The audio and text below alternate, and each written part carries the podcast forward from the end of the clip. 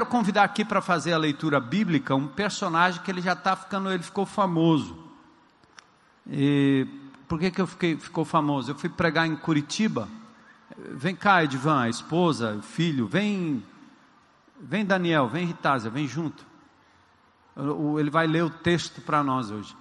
Mas o Edvan ficou famoso. Eu fui pregar na, na Federação das Indústrias eh, do Estado do Paraná, em Curitiba, quando eu conheci o Deltan Dallagnol. E eu soube de um vigia que, trabalhando às noites e final de semana, ele não tinha condição de ir à igreja. Então, um pastor disse: Olha, assiste as pregações lá da IBC. E ele deve estar assistindo agora, se não depois, durante o plantão da madrugada. Aí eu fiquei admirado, porque quando eu o encontrei, ele me deu um abraço apertado e começou a me falar das coisas da IBC. Ele sabia mais da IBC do que eu mesmo. E ele prestava atenção. E aí ele falou daquele exemplo que eu usei. Eu disse: Ah, eu me lembro. Quando aquele rapaz, catador de lixo, que outrora tinha sua vida entregue às drogas, desceu aqui esse corredor, estão lembrados?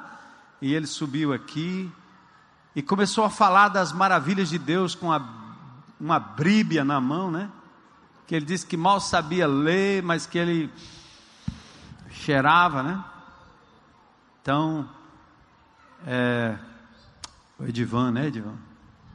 Está aqui. Ele disse que vai, ele vai tentar fazer uma leitura para nós hoje. Amém? Então vem cá. Aqui é a esposa. Deus te abençoe. Você está limpo por quanto tempo? Aí, dá um aplauso aí para o Edvan. Quatro anos. É? Quatro anos e cinco, alguns meses. Quatro anos. a esposa sabe bem os meses e os dias, né? Glória a Deus. E aí, você está fazendo o que agora? Estou trabalhando, né? Cuidando da minha família, sendo alguém na vida, né? Só, só por hoje eu venho me dedicando ao Senhor. É uma coisa que eu achava que era difícil, sabe? Ficar sem fazer o que é errado, né? Usar droga, mexer naquilo que não é meu e fazer maldade aos outros, sabe? Isso para mim era prazeroso, sabe? Hoje, isso para mim, eu, sabe, eu levo dentro de mim já pedir perdão a Deus e os irmãos, aqueles que eu pude pedir perdão, fiz a diferença. E fui morar na rua com mais de ano, né? Deixei a minha esposa, meus filhos, não, são, não é só esse, tem mais, né? Deus permitiu eu tenho uma geração. E a, a geração é, é bastante. É uma geração, sabe? São seis. Mas. Glória a Deus. Amém. Deus me honrou, sabe? Me, me livrou das garras do, do inimigo. Permitiu eu passar pelo deserto, né? Ficar sozinho, longe de tudo e de todos, daqueles que me amavam, eu não queria saber deles. E lá no, meio da rua, eu não aguentei mais aquela pressão de Jesus em cima de mim, porque foi ele. E eu me ajoelhei lá onde eu estava, num terreno baldio, numa casa abandonada. E Senhor, tem misericórdia da minha vida, eu não quero isso para mim, eu não aguento mais. For para viver assim, esse testemunho que estou dando agora, eu dei quatro anos atrás, né? Que o Senhor ou permita morrer ou então me livrar. E foi de coração, sabe, de coração mesmo ali. Deus sentiu, viu, né? E colocou um casal, né? O irmão aqui, usado por essa igreja também, né? Foi liberto também e me ajudou, sabe? Me levou para uma casa que hoje a Igreja Batista Central ajuda, né? E lá eu aprendi que eu não era aquela pessoa que eu via lá fora, sabe? Que eu tinha que amar, eu não amava ninguém. E daí pra cá, passei um sugerido lá, saí, comecei a caminhar, aí lá dentro, né, foi aonde eu sofri mais, né, que fazer aquilo que eu não gosto, aceitar as pessoas, aprender a pedir perdão ao irmão, aceitar o irmão. E eu fui lutando, lutando, Senhor, não sei o que é que eu estou fazendo aqui, mas o Senhor sabe que eu não quero voltar mais lá para a rua e nem para as drogas. E lá ele foi trabalhando, trabalhando na minha vida. Eu aceitei Deus trabalhar na minha vida. E lá aprendi a ler, pegava a Bíblia, né? Como dizia, cheirava, não sei, não sabia não. Eu vou ler o que aqui e tal, mas Senhor abria ela. E a primeira Bíblia que eu ganhei foi essa, ainda estou com ela até hoje, sabe? E assim, é prazeroso, sabe? Amém. Saí da casa, aí Deus foi restituindo família, foi arrumando um emprego. É, principalmente eu estava desempregado, casamento marcado, foi adiado umas quatro vezes por causa que eu tinha desempregado. Mas se eu estou aí, eu não vou desistir. E ele me arrumou um emprego de servente, é o que tivesse. Se o senhor está me dando esse emprego, eu agradeço. E hoje ele me deu a profissão que era a profissão dele, carpinteiro, né? Carpinteiro profissional, na carteira, sabe? E Assim, mas tudo isso foi, né, por etapa, sabe? Não foi pegou aqui, botou lá não. Foi de acordo que é para ser. E eu sou grato a Deus, sabe? Restituir família, né? Tô lutando pela minha casinha, né? Mas se Deus ainda não permitiu, é porque Ele sabe de, tu, de tudo, né? É no momento dele, né? E assim, Estou aqui, vou ler aqui um texto bíblico. Então vamos lá. Lucas, Lucas isso, capítulo 10. Estou nervoso. Eu também. De, de Você quer ler aqui o maiorzinho? Não? Você quer ler maior? Prefere aqui. É aqui, ó. É, ou quer ler? Eu posso aqui. É? Ó, vou, vou, tu... O pastor me ajude. Eu preciso de ajuda. Né? Vamos juntos, nós todos. Lucas capítulo 10 versículos 25 ao 37. Vamos ficar em pé para a gente poder estar em pé com ele, né? A gente vai ajudando e completando aí, tá certo? Amém? Certa ocasião, um, um perito na, na lei levantou-se para pôr Jesus a prova e lhe perguntou: Mestre, o que preciso fazer para entrar, herdar a vida eterna? O, o que está escrito na lei? Respondeu Jesus: Como você ali, é, ele respondeu: Ama, Amarás o Senhor teu Deus de todo o teu coração, de toda a tua alma, de todas as tuas forças e de todo o teu entendimento. E amarás o teu próximo como a ti mesmo. Disse Jesus: Você respondeu corretamente. Faça isso e viverá. Mas ele, querendo justificar-se, perguntou a Jesus: e, e quem é o meu próximo? Em resposta, disse Jesus: Um um homem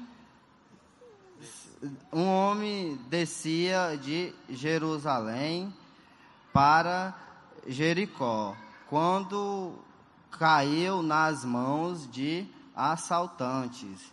Entre, entre estes lhe, lhe tiraram as roupas, espancaram e se foram descendo, deixando e quase morto. A, aconteceu a, está descendo pela mesma estrada um sacerdote quando veio viu o um homem passou pelo outro lado assim também um levita quando chegou ao lugar e viu, passou pelo outro lado. Mais um samaritano, em, em, estando de viagem, chegou onde se encontrava o homem e, quando o viu, teve piedade dele. Aproximou-se, enfaixou-lhe as feridas, de, de, derramando nele, nelas vinho e óleo. Então com, colocou o homem sobre seu próprio animal levou-o para uma hospedaria e cu cuidou dele.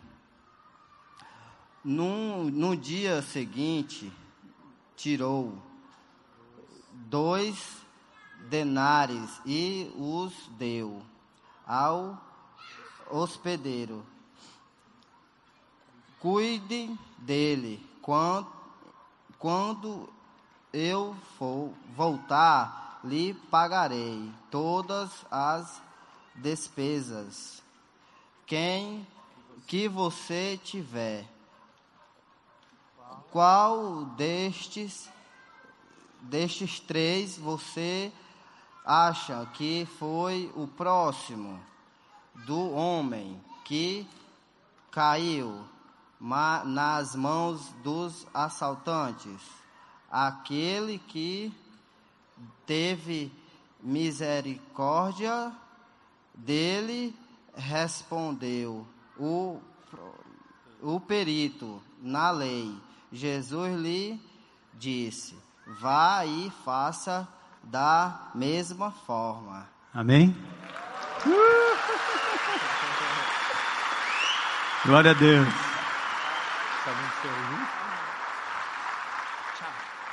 Valeu, Daniel. Deus abençoe. Vamos, ainda em pé, vamos orar ao Senhor. Momento especial.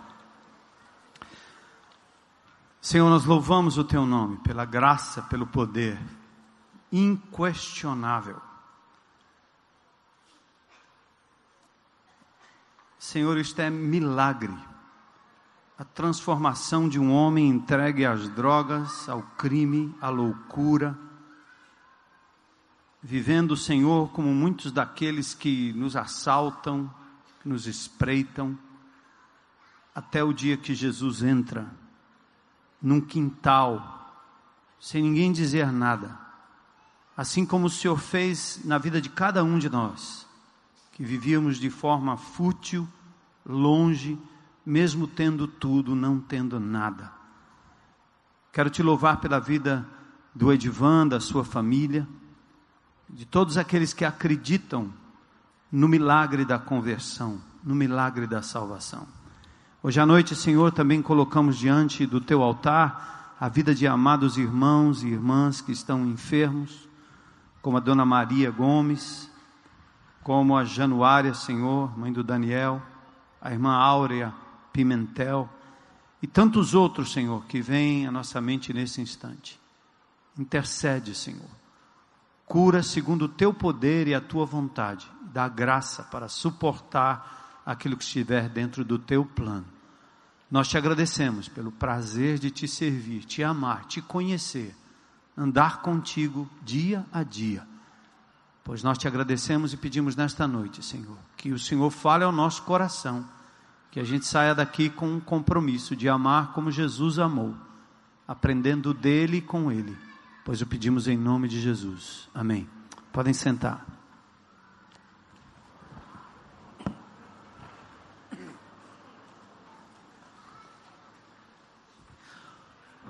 Bom, nós estamos vivendo nesse mês de dezembro a Igreja Generosa que faz o bem por alguém e não poderia haver texto melhor para a gente meditar sobre essa questão do bem, o que significa de verdade ser próximo de alguém. Aqui nós temos uma parábola de Jesus, a parábola se distingue de uma história porque na parábola os personagens não têm nome designação geográfica, o personagem, pelo menos. E nós estamos diante aqui de uma história de Jesus sendo confrontado por um perito na lei. Perito quer dizer alguém especialista, alguém conhecedor do Velho Testamento, que manuseava a lei, um acadêmico um estudioso de teologia bíblica, um religioso também, bastante fiel às suas tradições e etc. E ele tem uma pergunta que poderia ser a pergunta de qualquer um de nós, e essa pergunta está no versículo 25. E eu quero que você acompanhe comigo ao longo desse texto, que é bem longo e vai também requerer de você atenção aos detalhes. Nós poderíamos passar ao largo e contar a história rapidinho e chegarmos a uma conclusão em alguns minutos. Mas é importante a gente pontuar cada frase, cada reflexão, porque é possível que Deus tenha algo para você nesta caminhada, tenha algo para alguém mais numa outra caminhada ou porção dessa palavra. Então, atentem comigo, verso 25, a pergunta de um mestre da lei. Ele então fala com o Senhor e faz uma pergunta. Chama Jesus de mestre e diz: Mestre, o que eu preciso fazer para herdar a vida eterna? Presta atenção para você ler de novo comigo, com ênfase. O que eu preciso fazer para herdar a vida eterna? Vocês não sei se percebem, mas essa pergunta ela carrega consigo uma incoerência muito grande. Se ler rapidinho, não consegue perceber. O que eu posso fazer para ser herdeiro da vida eterna? Espera aí. O que é que você poderia fazer para ser herdeiro, por exemplo, do Bill Gates, o dono da Microsoft ou Microsoft? Que tal? O que é que você poderia fazer para ser herdeiro do Antônio Hermínio de Moraes, dono de várias empresas? Imagine alguém muito rico que você conhece o que é que você pode fazer para ser herdeiro da riqueza dessa pessoa? Já imaginou? A resposta é absolutamente nada. Ninguém pode fazer algo para se tornar herdeiro de alguém. Pois, por definição, não é algo que você recebe porque faz alguma coisa ou porque você merece alguma coisa, o Bill Gates vai te tornar herdeiro de hoje para amanhã. Herança é resultado da filiação. E filiação é resultado de uma ação única e exclusiva da vontade do do Pai. Se a vida eterna pertence a Deus, cabe a ele tornar alguém herdeiro ou não. Filhos não provocam sua própria filiação e, portanto, não há nada que se possa fazer para a herança pertencer a alguém que não faz parte da família. Herança é aquilo que chamamos favor sem mérito, é o que nós chamamos de graça. O que fazer para herdar a vida eterna? Não havia uma resposta certa porque a pergunta estava errada. Quem promete que você ganha algo de Deus por fazer algo é a religião. E como eu tenho denunciado aqui, são os líderes religiosos que manipulam as pessoas, dizendo: se você fizer algo assim, se você cumprir isso, se você cumprir aquilo, se você der, se você pagar, se você fizer, se você rezar, se você orar, se você jejuar, se você orar, aí Deus vai fazer, aí você consegue, aí você vai ter. Não havia uma resposta certa, porque a pergunta está errada. Mas Jesus aqui no diálogo com o perito, ele quer que o perito descubra. Ele quer que o mestre da lei descubra. Jesus não dá resposta para as coisas de pronto. Percebeu isso? Ele responde uma pergunta fazendo outra pergunta, para que o indivíduo inteligentemente chegue à sua própria conclusão. Então, o Senhor Jesus Cristo, querendo que o perito descubra a resposta por si só, ele dá espaço para aquele homem que, que o está questionando e devolve a pergunta. Jesus diz assim, verso 26, o que é que está escrito na lei? Como é que você lê a lei? Aí o perito responde: Ah, simples. Amarás o Senhor teu Deus de todo o teu coração e de toda a tua alma, certo? De todas as tuas forças, de todo o teu entendimento, o teu próximo como a ti mesmo. E aí Jesus disse assim: Muito bem, você acabou de responder corretamente. Então faça isso e você vai viver. E aí, viver no sentido até de eternidade. Bom, Agora, o estudioso da lei tem uma resposta sobre o que fazer para herdar a vida eterna. É simples, é só amar a Deus de todo o seu coração, alma e entendimento, e o próximo como a ti mesmo. Aí o estudioso percebe o seguinte: cara, estou perdido. Porque que, qual é o ser humano que consegue amar a Deus? O padrão é muito alto. Ele percebeu logo.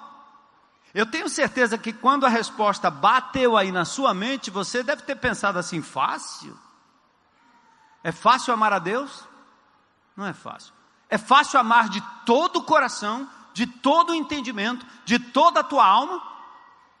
Significa dar a Deus o absoluto lugar e espaço na tua vida, na tua agenda, mais do que amigos, irmãos, mulher, amantes, bebida, cachaça, lazer.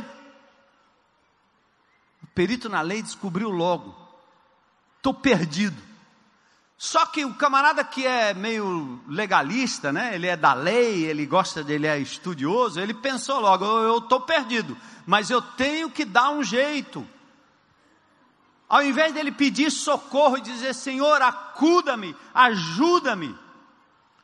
O estudioso, ele não admite a sua impotência a sua incapacidade de cumprir o mandamento, ele não quis pedir socorro para Jesus. Então o que, que ele fez? Aliás, ele fez como cada um de nós. A gente acha que é possível andar direito, seguir certos padrões, e aí acaba sendo pura presunção, puro orgulho. Sabe por quê? A ilustração é mais ou menos assim: se você estiver no vale, ou se você estiver na montanha, a distância para as estrelas ainda é muito grande.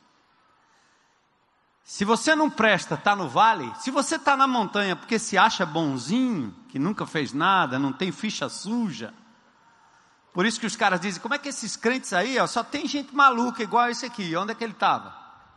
Desgraçou a vida, não estudou, não fez nada, não fez o bem, não fez coisa nenhuma. Então você coloca as pessoas assim, nessa classificação, lá embaixo no vale. Desgraçado, esse aqui não vai, não vai alcançar Deus nunca. Nunca rezou, nunca fez o bem, nunca foi direito. Aí você se coloca no topo da montanha e diz: Eu até que tenho uma vida mais ou menos. Está aí que eu não, não matei ninguém, que legal. Nunca roubei, nunca isso, nunca aquilo. Só que você não entende que o padrão de santidade de Deus é topar as estrelas. Então, por mais que você se coloque acima do outro ser humano, você ainda continua distante. E Jesus resolve essa parada e esse truque mental quando ele diz que pecado não é só o ato de matar. Mas o ato no coração e na mente de desejar o mal para o outro, e daí ninguém escapa. Adultério não é só quem leva a mulher do outro para o motel, é alguém que no seu coração malicia contra alguém, deseja aquilo que não lhe pertence. E quem escapa? Roubo não é só quando você se apropria, mas quando você inveja, deseja ter aquilo que não é teu. Quem escapa? Então, amigo, não adianta, ou no vale, ou no pico da montanha da bondade, você continua distante, muito distante do padrão de santidade de Deus. Então, Jesus mostra aqui o seguinte: que não é só uma questão de abandonar o ideal, como a sociedade hoje está fazendo.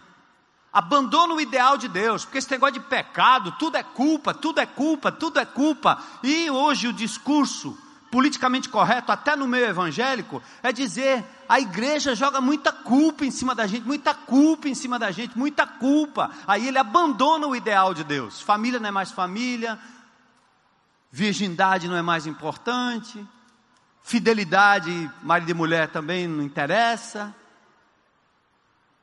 Você vai abandonando o que é padrão ideal de Deus. Só que Jesus mostra que a saída não é abandonar o padrão ideal de Deus, mas abandonar a nossa tentativa de conquistar a eternidade por méritos humanos. É começar a compreender a nossa própria incapacidade, nossa pecaminosidade e ter coragem de nos aproximarmos de Jesus, inclusive como crentes em Cristo, já herdeiros da vida eterna por adoção em Jesus, mas parar com essa coisa de relativizar a fé e os padrões de Deus se o teu casamento arrebentou, se não deu certo, se tudo deu errado, você não pode sair por aí abandonando o padrão divino. Volte atrás, examine o que aconteceu, mas olhe para os seus filhos, para as suas filhas e diga: vale a pena seguir o padrão divino. Só que nunca será pelo seu próprio esforço, mas pela graça de Jesus, por uma rendição e por um reconhecimento da nossa incapacidade de levar adiante a vida cristã ou de tentarmos conseguir eternidade pelos nossos próprios méritos. Tentar fazer algo por aquilo que Jesus fez por nós, de graça, é diminuir o presente divino e superestimar a nossa capacidade. Estão entendendo? Para você que não tem Jesus ainda como Senhor e Salvador, esse fenômeno que aconteceu na vida desse amado, que há quatro anos está limpo e voltou a trabalhar, é um fenômeno da ação divina que não custou um tostão a ele, porque Cristo pagou o preço na cruz do Calvário. É um poder que ele não tem como retribuir como pagamento, a não ser agradecer, agradecer, agradecer, como quem ganhou um grande presente. Amém? E para você crente em Cristo Jesus, pare de pressupor que você virou um santo bonzinho e que agora você não tem mais que abrir mão. Ainda continuo sendo um desgraçado pecador, vivendo pela graça de Jesus, um dia de cada vez, lutando com os meus defeitos de caráter e dependendo ainda da graça de Deus, porque quando eu penso o contrário, eu caio. E eu maculo o mandamento divino. Eu diminuo a graça de Jesus, achando que agora eu me tornei o possuidor de uma chave para viver a vida cristã por mim mesmo. Infelizmente, em vez de admitir a sua impotência para atingir o padrão de Deus, o nosso perito aqui, ele ainda tenta transformar o padrão numa lei qualquer para que ele possa obedecer, ganhar o mérito, fazer por, por onde, e aí vai. Verso 29, volta ao texto. Mas o perito, querendo justificar-se, olha aí, não, pergunta a Jesus: quem é o meu próximo? Se eu tenho que amar a Deus sobre todas as coisas, tudo bem. Eu tenho que amar o próximo como a mim mesmo, isso faz parte para ele dar a vida eterna. Aí o perito agora ele quer manobrar a lei é para ver se cai de novo na questão da meritocracia. Ele diz: quem é o meu próximo? Ele está querendo definir quem são aqueles que serão alvos do, do amor dele, para ele poder dizer: cumpri, estou dentro. A alternativa do perito parece. Aparece, aliás, na pergunta que que tenta esclarecer exatamente quem é o meu próximo. A palavra grega para próximo quer dizer literalmente aquele que está a cerca, na minha cercania, um vizinho, um parente, um colega. Mas se eu tenho que obedecer à lei para agradar a Deus, é preciso saber quão próximo uma pessoa precisa estar de mim para que eu seja obrigado a amá-la, como a mim mesmo. Por exemplo, será que eu tenho que orar todas as, aliás, amar todas as pessoas que estão próximas, mas são as que moram dentro da minha casa? São as que fazem parte da minha família? Eu tenho que amar todas do meu condomínio? Quão próximo? E no quarteirão? Será que eu tenho que amar gente do quarteirão?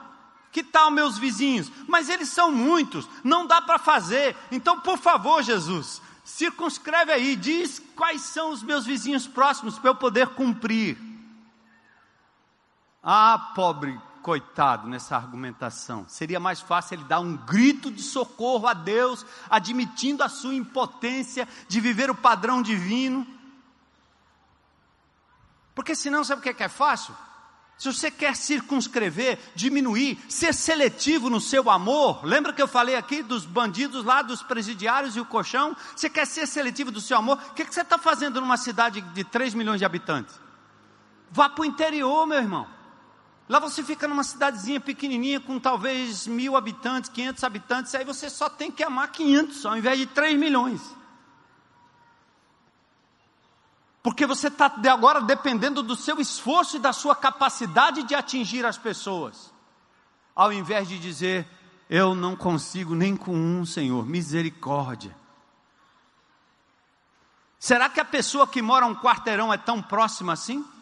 Parece ridículo, mas esse é um exemplo de como manipular as regras para fazer algo em busca de mérito.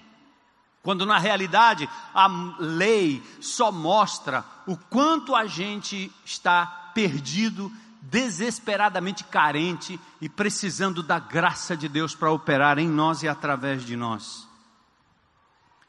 Esse desespero é fruto da nossa capacidade de controlar o nosso pecado, o nosso egocentrismo, nosso ciúme, nossa ganância, nossa impaciência, o que deveria provocar em nós um quebrantamento, um arrependimento e a gente se jogar nos braços de Jesus, dizer: Usa-me, Senhor, eu não tenho capacidade em mim mesmo.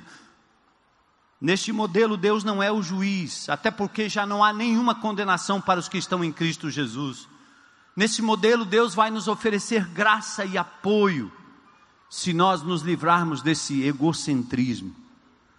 Mas ainda temos uma pergunta a responder. O perito quer saber quem é o meu próximo. E ao invés de uma resposta clara, que Jesus poderia dar, Jesus conta uma história, parábola. A parábola não dá respostas claras, as parábolas são dramas que envolvem as pessoas emocionalmente, mudam nossas perspectivas, nossas vidas e vai exigindo que a gente se desinstale das nossas posições defensivas e a gente saia ao encontro da verdade na história. Assim foi com o perito, assim é com a gente hoje à noite. Verso 30, Jesus começa a contar a história. Um homem descia de Jerusalém para Jericó quando ele caiu nas mãos dos assaltantes. Isso há dois mil anos atrás, pode acontecer hoje, será? a qualquer hora, em qualquer lugar. E estes lhe tiraram as roupas, espancaram-no e foram deixando o homem quase morto. A essência da história é bem conhecida de todos nós. Aliás, poderia ser manchete na tribuna de Jericó: assalto relâmpago deixa empresário semi-morto. A matéria explicaria sobre esse viajante assaltado entre Jerusalém e Jericó. Jerusalém no alto, Jericó descendo, um caminho. Como se Jerusalém fosse Baturité, ou fosse, aliás, Guaramiranga, e Jericó, Baturité. E lá no meio do caminho, um assalto no caminho.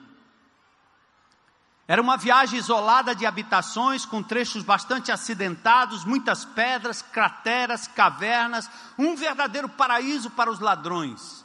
E na época os veículos não eram blindados, não tinham vidro fumê, as pessoas viajavam a pé ou montadas em animais. E nosso viajante aparentemente estava só, sem nenhuma surpresa, ele é assaltado.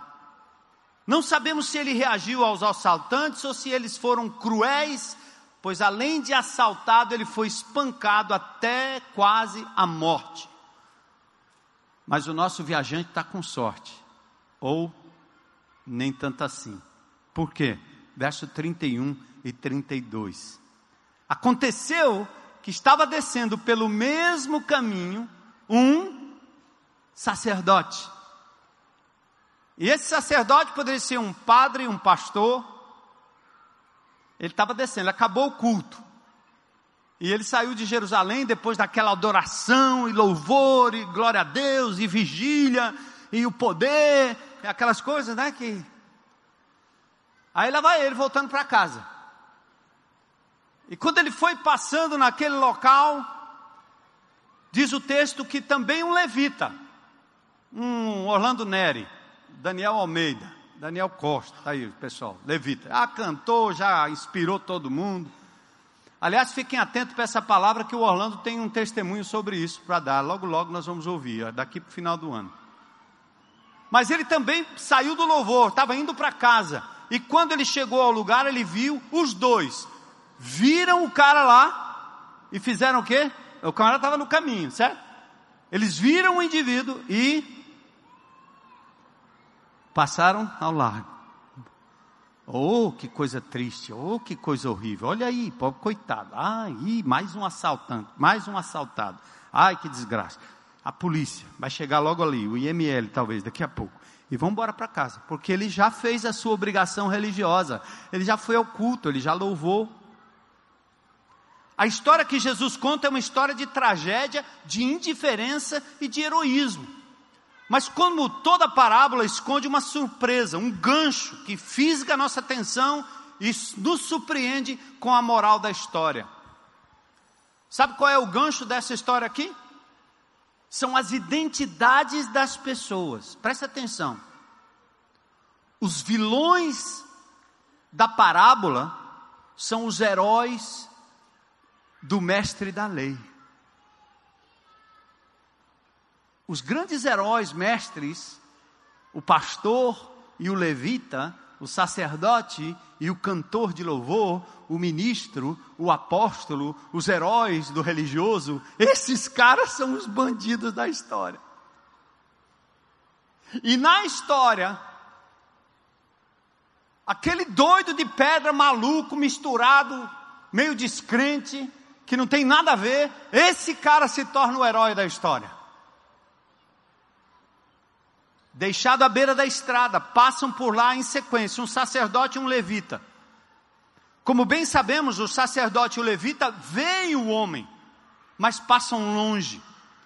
Podemos pensar que ele estava com pressa para chegar do templo à sua casa, mas o texto esclarece, aliás, que eles não estavam indo para o templo, eles estavam indo do templo para a casa em Jericó. Já tinham terminado o serviço sacerdotal e agora, por conta própria, estavam indo para casa. O texto não apresenta nenhuma justificação ao comportamento dos dois. Nem há, ou a ausência da justificação parece ter o efeito de destacar a incoerência destes que, embora considerados homens de Deus, não têm um pingo de misericórdia. E toda vez que eu digo aqui, falo acerca de teólogos, de indivíduos que insistem em manusear a doutrina e dissecar Deus no estudo, não é que eu seja contrário à teologia, eu estudei teologia, não é que eu seja contrário ao estudo da palavra de Deus, mas eu sou contrário a esse exercício doente de indivíduos que querem saber por saber, mas não transformam o saber em misericórdia, em amor, em atitude em prol do próximo. Por muitos anos as igrejas alimentaram esse tipo de gente. Gente que estudou, estudou, estudou, estudou, estudou, estudou, traía a mulher, não cuidava dos filhos, era desonesto, devia no comércio, mas era estudante de teologia e tinha títulos. De que adianta esse estudo todo? É preferível pegar alguém como como Edivar, o Edivan, é preferível pegar alguém como ele, não sabe nada, mas o mínimo que sabe, pratica, vive, tem misericórdia e é capaz de acudir o outro como ele foi acudido.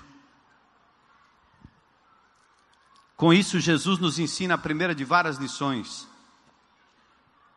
A primeira lição, a graça indica que as prioridades de Deus quase sempre elas nos incomodam. Tem uma piada que diz assim: você quer ver Deus rir? Conta a Ele os seus planos. Nossos dois viajantes tinham planos.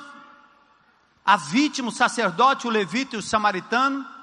Ninguém queria estar naquele lugar naquele momento. Ninguém separou aquele dia na agenda para fazer o culto, para ter o um encontro, o dia, o programa. Não dá para saber exatamente o que se passava na cabeça do sacerdote e do levita, mas certamente seus pensamentos estavam focados nos seus próprios interesses. Eles estavam preocupados consigo mesmo, com a sua segurança. Afinal, aquilo poderia ser uma armadilha. Parar? Não, nunca. Podiam estar preocupados com seus compromissos. Não tinha celular para avisar em casa. Mas antes de cair na velha prática de apontar o dedo, Vamos refletir por um minuto nós mesmos. Tem um trecho de um artigo que diz assim: é desse tipo de gente que, na maioria das vezes, a religião está lotada. Gente de coração bom, mas que, em razão de uma fé empedrada pela lei, pela moral, pela justiça própria, pelo dever de ser inflexível e sem amor em nome da verdade, se tornou gente impiedosa, mesmo não sendo maus. Não nos esqueçamos que Deus nos dá uma única medida para a maturidade espiritual: é amor ao Deus e amor ao próximo, na sua profundidade. Quando substituímos isso por cumprir regras, fazer coisas que nos permitem avaliar se nós somos bons e se as pessoas não são, é como essas coisas ridículas que acontecem às vezes no meio do povo de Deus, da igreja de Jesus. As pessoas ficam insistindo, eu vou dizer coisa aqui que depois eu sei que alguém vai dizer, mas pastor, o senhor chamou a vigília de ridículo. Mas eu fico insistindo, as pessoas ficam insistindo que a gente tem que marcar um dia aqui para o poder de Deus baixar nesse lugar. E eu fico insistindo que o poder de Deus baixe na tua casa, meu irmão, primeiro. E que não espere que alguém marque e agende alguma coisa. Você quer fazer uma vigília de oração aqui nesse lugar? Venha, os vigias vão deixar você entrar aqui. Venha com o seu GR, passe a noite orando em nome de Jesus, mas não queira que a gente programe na tabela e na escala um dia, uma hora, como alguns o fazem por aí. Venham para a IBC naquela noite que vai ter uma grande libertação. Vai estar lá o bispo, apóstolo, papa Armando. Olha, ficaria lotado. Eu já teria aberto umas 40 iguais a essa aqui ou mais, certo? Daria para chegar de helicóptero aqui. Tal é a dependência do povo desse tipo de coisa, porque não entende que, como Deus disse a Abraão, Deus disse para mim e disse para você: anda na minha presença e ser íntegro. Não são as regras e as coisas que acontecem na igreja ou no, na, na, programação que deixa o povo que está na liderança de cabelo em pré de tanto programa é que vai fazer acontecer. A razão que nós tivemos aqui um tempo de louvor e celebração no sábado é porque esses grupos estão fazendo isso em casa, na presença de Deus, toda manhã. É lá que Deus se apresenta. Serviço social, obra social, misericórdia, atos de misericórdia, atos de compaixão, não é o que eu programa ou programo, não é o que a igreja programa. É você passando na beira do caminho e percebendo alguém que está deitado lá e precisando de ajuda. Mas aí não tem plateia, né? Aí ninguém contabiliza. Aí ninguém está vendo. Aí não dá ibope. Porque só o Deus Todo-Poderoso vê. Só o Deus Todo-Poderoso recompensa.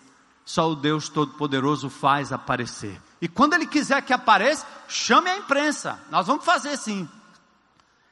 Mas não aguarde. Esse é o velho esquema, o velho sistema da lei. Bom, não nos esqueçamos que Deus nos dá uma única medida. Quem tem ouvidos para ouvir, ouça. Voltando para a parábola. Mais um samaritano de viagem, chegou onde se encontrava o homem, quando viu, teve piedade dele, aproximou-se, enfaixou-lhe as feridas, derramando nelas vinho e óleo. Então colocou o homem sobre o seu próprio animal, levou-o para a hospedaria, cuidou dele. No dia seguinte, tirou dois denários e os deu ao hospedeiro e disse: Cuide dele, quando eu voltar, lhe pagarei todas as despesas que você tiver. Lição número dois: quando entendemos a graça, mudamos nossa maneira de ver as pessoas. Presta atenção aí.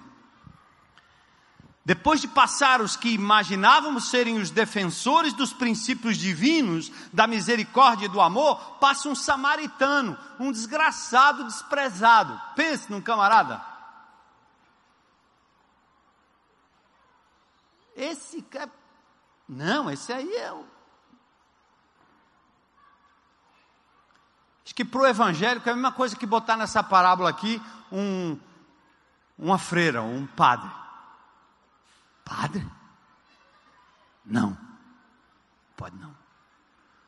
Um espírita aqui? Não, não, não, não, não, não, não.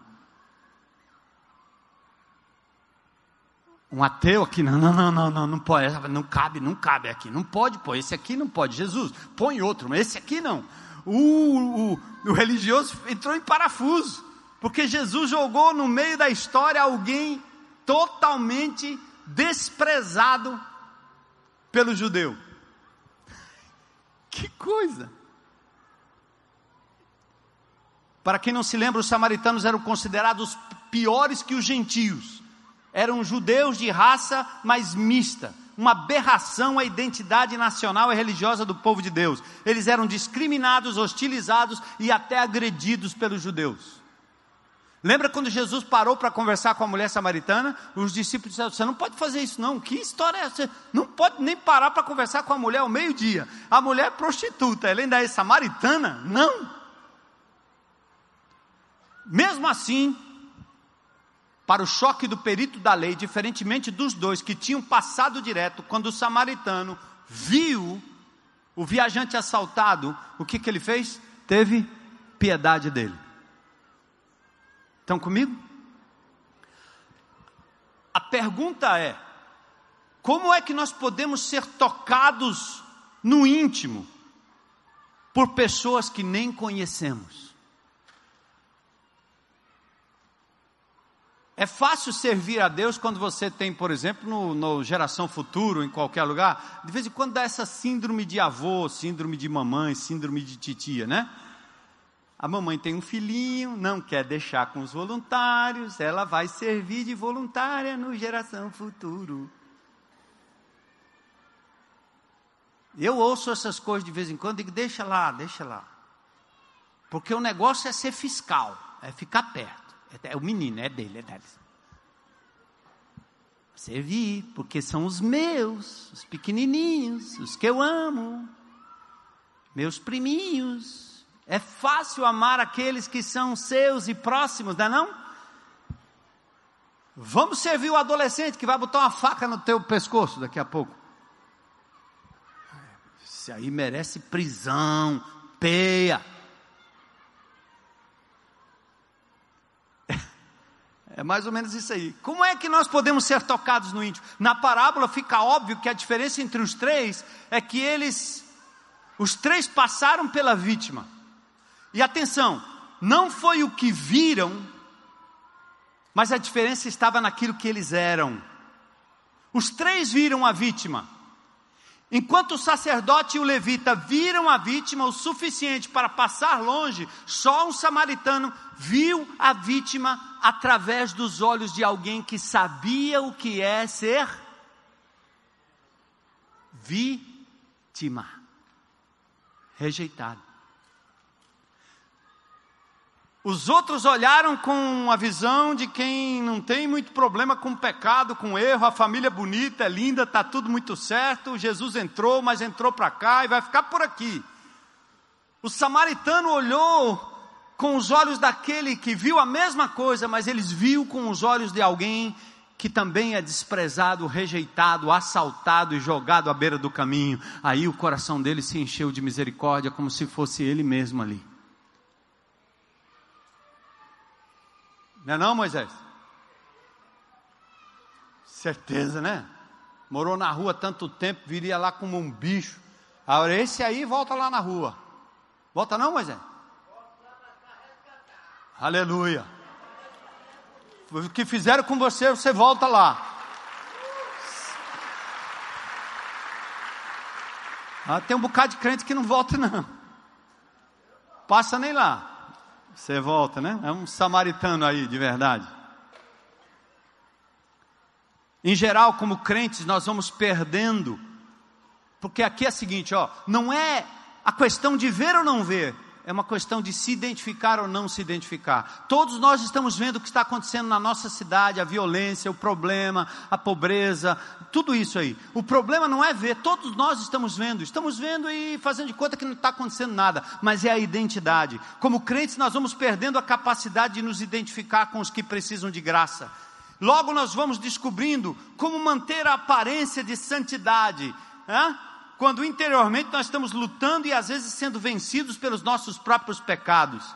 Se vamos ministrar com graça, ou com a graça que fomos ministrados, temos que andar conscientes dessa graça todo o tempo.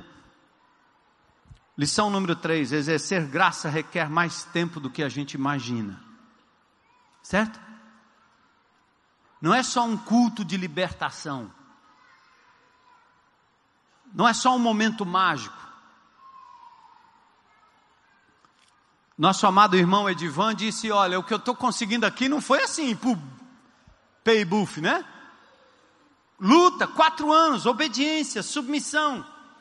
A vítima da nossa história, apesar de ser ungido com óleo pelo samaritano, ele não dá um salto e sai andando, como a gente acha que é, ou que deve ser. Alguns diriam assim, né? Alguns crentes aqui diriam: Ah, ele devia ter tocado no manto santo, na fogueira santo de Israel. É, bastava tomar aquela água que é colocada ali para o cabo orar em cima. E na hora, todos os problemas passam e você fica rico bem rapidinho. Hum. Se Deus quiser, Ele transforma num minuto. Puf! Mas isso aqui não está à venda assim como você acha, não. Está aqui o exemplo da parábola. Faltou oração? Faltou o poder da fé? Eu quero sugerir que enquanto Deus pode usar o método que quiser, normalmente ele se faz presente através dos seus filhos, quando em fé ele age ou eles agem como ele agiria. Nesse caso, a vítima precisava de dois dias inteiros de atendimento do samaritano ele recebe uma provisão na hospedaria que previa para ele uma hospedagem de quatro meses. E o samaritano, antecipando que ele talvez precisasse de mais tempo, deixou um cheque em branco com o dono da hospedaria para cobrir quanto tempo mais fosse necessário. Lição número 4. O exercício da graça sempre nos custa alguma coisa vai custar alguma coisa. Você vai ter que perder algo para ministrar graça. Uma outra coisa que aprendemos nessa história é que enquanto a graça de Deus é de graça, ministrar graça ao nosso próximo normalmente nos custa um pouco mais. Não para ganhar o favor de Deus, mas porque Ele quer que você dê sacrificialmente do seu tempo, da sua agenda. Abra mão.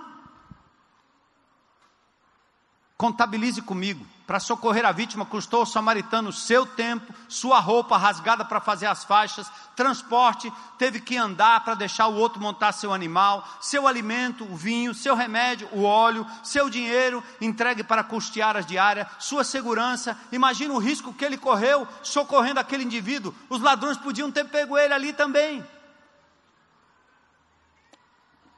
Lição número 5 Ministrar na graça normalmente nos leva a lugares inesperados, fora da nossa zona de conforto. Religiosos são como o sacerdote e o levita, podem ser pastores, presbíteros, líderes de grupo de relacionamento, líderes de ministério, profissionais ou leigos. Para tais pessoas, a vida cristã é muito previsível, muito confortável. Domingo à noite, domingo de manhã, quarta-feira, e aí vai. O religioso fica no templo esperando o povo chegar. Os ministros das graças entram nos guetos e vão atrás dos que estão quebrados, ministrando amor, cuidado e misericórdia. Esta tem sido a marca desta igreja e o será para a glória de Deus. Há um remanescente aqui no meio desse povo que não espera que as pessoas venham aqui a esse lugar, mas eles estão indo onde as pessoas estão à beira do caminho, quebrados, como aquele pobre judeu. Amém?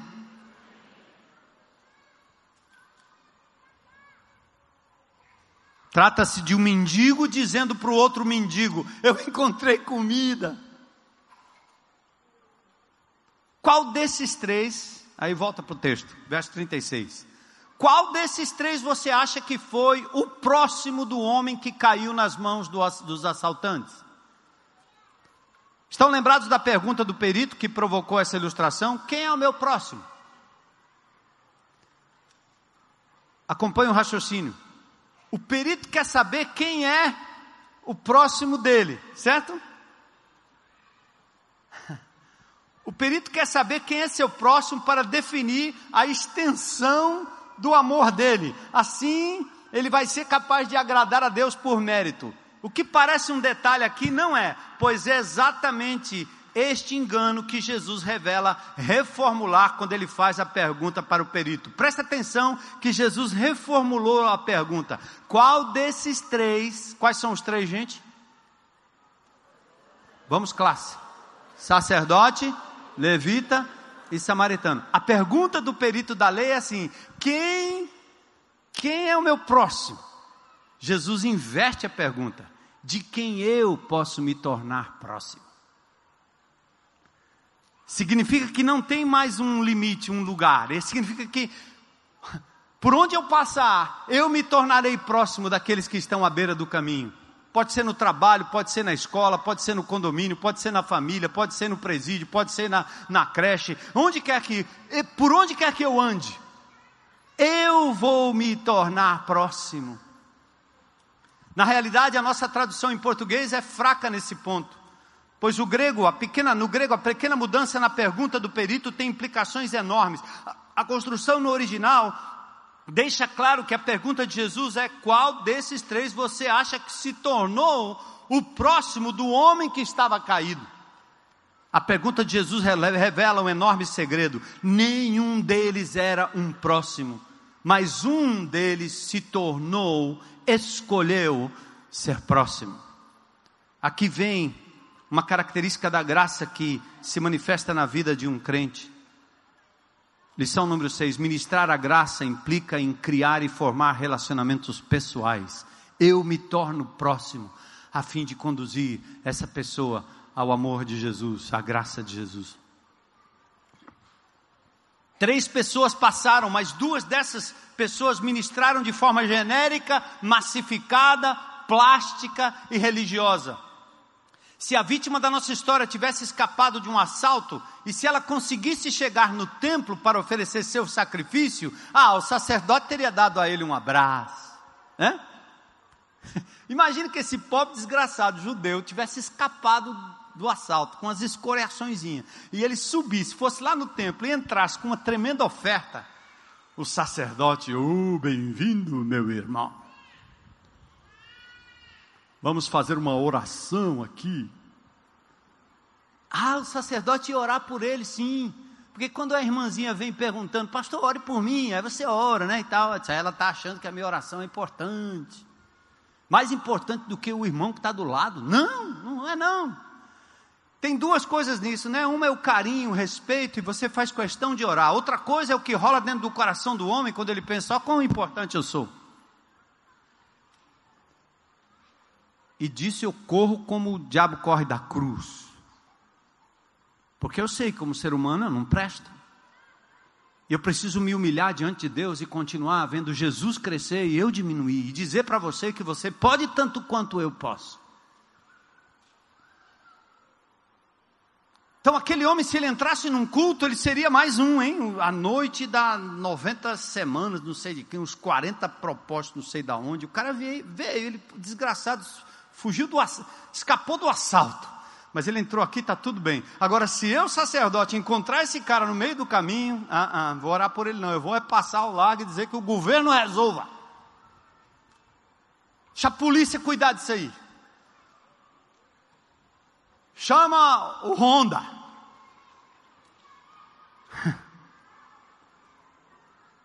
Se a vítima da nossa história tivesse essa oportunidade, meu Deus, fazer o bem naquela circunstância exigia que fosse além das previsões, além da lei do bom. Presta atenção. O homem caído à beira do caminho não era mais próximo do samaritano do que dos outros. Aliás, o samaritano é quem era o menos indicado ou menos próximo para parar e ajudar a vítima. Mas só o samaritano teve integridade cristã para entender ou entender o que estava acontecendo, estender a mão e formar um relacionamento onde não existia. O judeu considerava o samaritano que estava socorrendo um inimigo. Só que o sacerdote e o levita, não, eles eram santos, separados, separados de um jeito que não é nada bíblico. Então, amigo, amados, voltamos à parábola. A graça muda a visão de nós mesmos. A pergunta do perito coloca ele mesmo no centro da questão: quem é o meu próximo? Mas a parábola coloca o necessitado no centro da pergunta. É quem precisa que deve ser o centro. Jesus se tornou o centro do universo. Ele vive e opera na igreja como seu corpo para que o ser humano decaído seja o alvo, e não nós, e não o nosso conforto.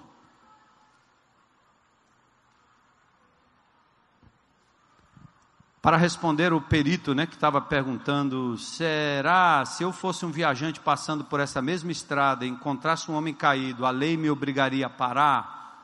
Mas a pergunta de Jesus tira ele da posição de viajante e coloca ele na posição de vítima. Escutem de novo a pergunta de Jesus: qual desses três você acha que foi próximo do homem que caiu nas mãos dos assaltantes? Para responder, o perito teria que entrar na pele da vítima. Essencialmente, Jesus está perguntando ao perito: se você fosse a vítima, como é que você gostaria de ser tratado? Você não faz ao bandido até que você se torna um, até que alguém da sua família se torna, e você agora vai apelar para todo tipo de misericórdia, para todo tipo de ajuda. Deus está dizendo: vai você e socorre logo. Torne-se próximo. Bom, não desanime. O recado de Jesus não é um recado de morte. A lição de Jesus é uma lição de vida. A lição de Jesus para o pelito da lei, para nós, é que Deus já parou à beira da estrada e nos amou no meio da nossa desgraça. Entende?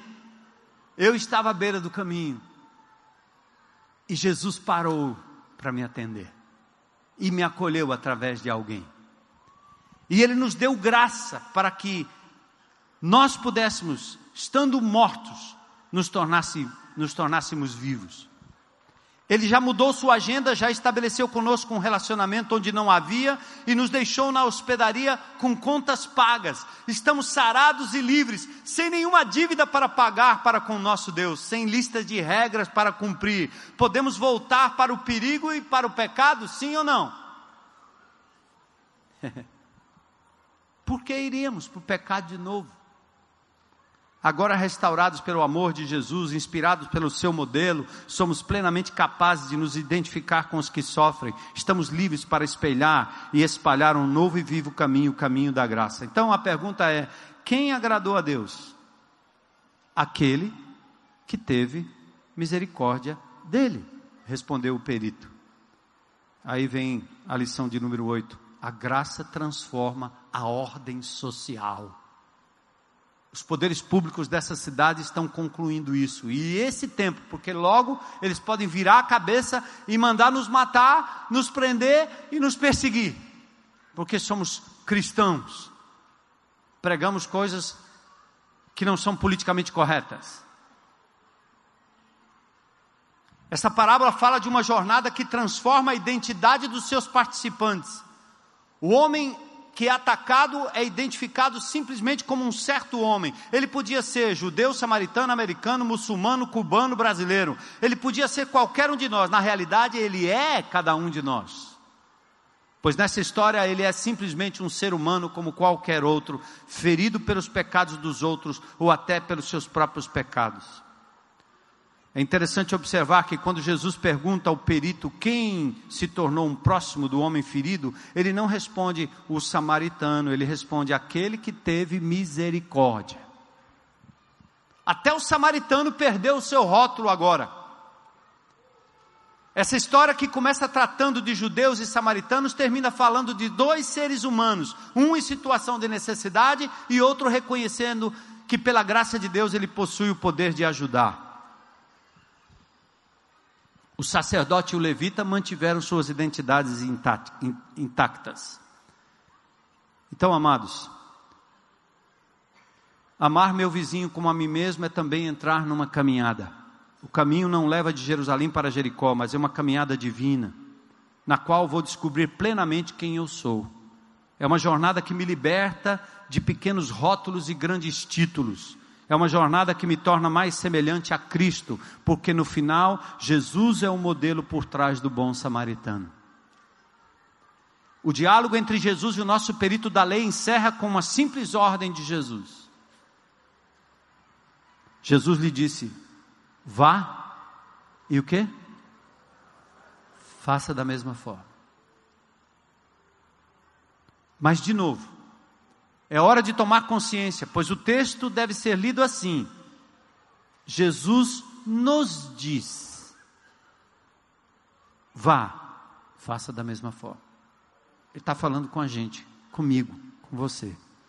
Essas palavras são um convite um desafio para construir uma comunidade e uma sociedade que anda na contramão daquilo que acontece ao nosso redor.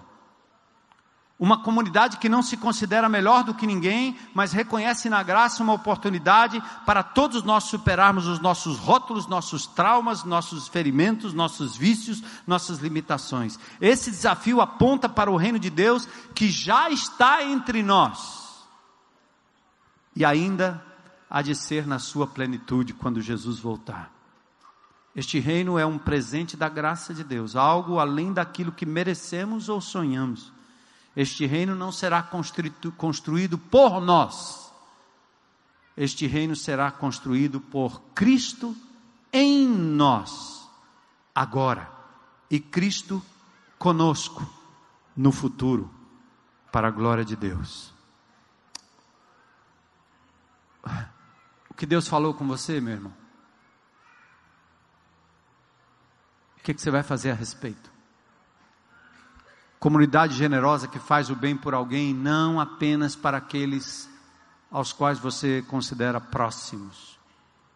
O amor não é seletivo. O amor se faz próximo do necessitado, onde quer que ele esteja, quem quer que ele seja. Foi assim que Deus fez comigo, foi assim que Deus fez com você. Jesus é o maior exemplo. Samaritano é um exemplo perfeito do Senhor Jesus Cristo.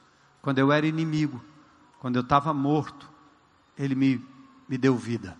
Investiu, se aproximou, gastou tempo, deu sua vida, sacrificou-se por mim, para que eu pudesse ter vida, perspectiva de vida, como nós vimos, ouvimos aqui hoje à noite. Então, que essa igreja continue, não entre na onda bucólica, alienada desse final de ano que celebra nada além do consumo. Mas perceba as oportunidades de ser um samaritano para alguém à beira do caminho. Não quer dizer só o mendigo, o drogado, o bandido, às vezes um indivíduo com tantas posses. Eu tenho encontrado amigos assim, com muito dinheiro, perderam a família, estão dizendo: o que, que eu faço? Eu não aguento mais. Eu ando de copo em copo, de bar em bar, de mulher em mulher. Tem algo vazio em mim. Não vai demorar muito. Esse homem pode pôr um fim à sua própria vida, porque ele é um mendigo à beira do caminho, que foi assaltado por essa sociedade, que roubou dele aquilo que mais poderia trazer felicidade. Seu contato com o Criador amor genuíno pela amada, pelos seus filhos. Então, vai, irmão. Vamos orar a Deus e aí a sua oração é uma resposta. Eis-me aqui. Quero ser próximo daquele que mais precisa. Louvo ao Senhor pela graça derramada na minha vida. E me coloco à disposição, Senhor, não só nesse mês, estou sendo estimulado pela tua palavra, por esse momento de desafio da igreja, mas eu quero ser assim sempre, porque isso é levar o reino de Deus adiante. Cristo em nós, a esperança da glória. Jesus dado à igreja para ser um mostruário divino a principados e potestades, poderes, governantes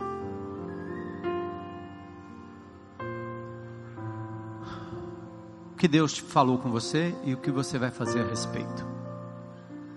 E aí eu tenho uma pergunta. Talvez você está aí à beira do caminho. O sacerdote passou, o pastor passou, o irmão passou, passou todo mundo, não te viu. Mas Jesus hoje à noite parou, olhou, se aproximou e há dois mil anos atrás fez toda a provisão para que você pudesse ser plenamente restaurado, ganhar vida de novo, significado, salvação, perdão de pecados. Deus quer te fazer herdeiro da vida eterna hoje, porque nós não somos todos filhos de Deus, somos criaturas de Deus. Filho de Deus foi Jesus, mas nós somos adotados na família de Deus quando entregamos a nossa vida a Jesus, o bom samaritano que hoje à noite encosta aí em você, põe a mão aí por trás da sua cabeça e diz: Vem, meu filho, vem, minha filha. Eu tenho algo melhor do que o mundo tem te oferecido até agora. E quem aqui hoje à noite gostaria de, aberto e publicamente, dizer: Jesus, eu entrego a minha vida, meu futuro, meu presente, tudo que tenho e sou eu quero te reconhecer como meu Senhor e Salvador. Tem misericórdia de mim. Tem alguém aqui hoje à noite? Levanta a mão aí bem alto. Tem alguém? Para dizer hoje eu quero. Aleluia. Aleluia. Glória a Deus, glória a Deus, glória a Deus, glória a Deus. Tem alguém que se sente assim à beira do caminho, precisando de ajuda? Coragem para dizer hoje à noite eu quero Jesus como meu Senhor e meu Salvador. Tem alguém aqui mais? Talvez você está na internet aí nos assistindo, né? Faz a decisão aí onde você está.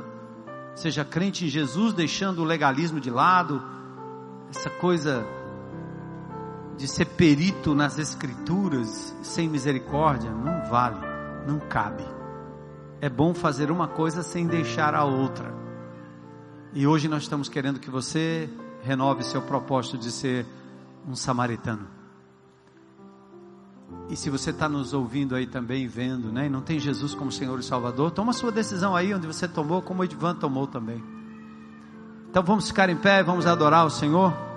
Em resposta à oração, glória a Deus, glória a Deus, querido. Que bom. Que momento.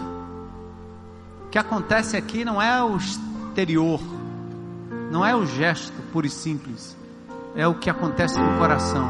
Se tem mais alguém hoje à noite querendo entregar sua vida a Jesus, sai do seu lugar, vem aqui à frente. Nós temos pessoas que vão orar por você, orar com você. Aleluia. Vamos adorar o Senhor em resposta e fique atento a essa semana, as oportunidades que o Senhor lhe dará. Em nome de Jesus.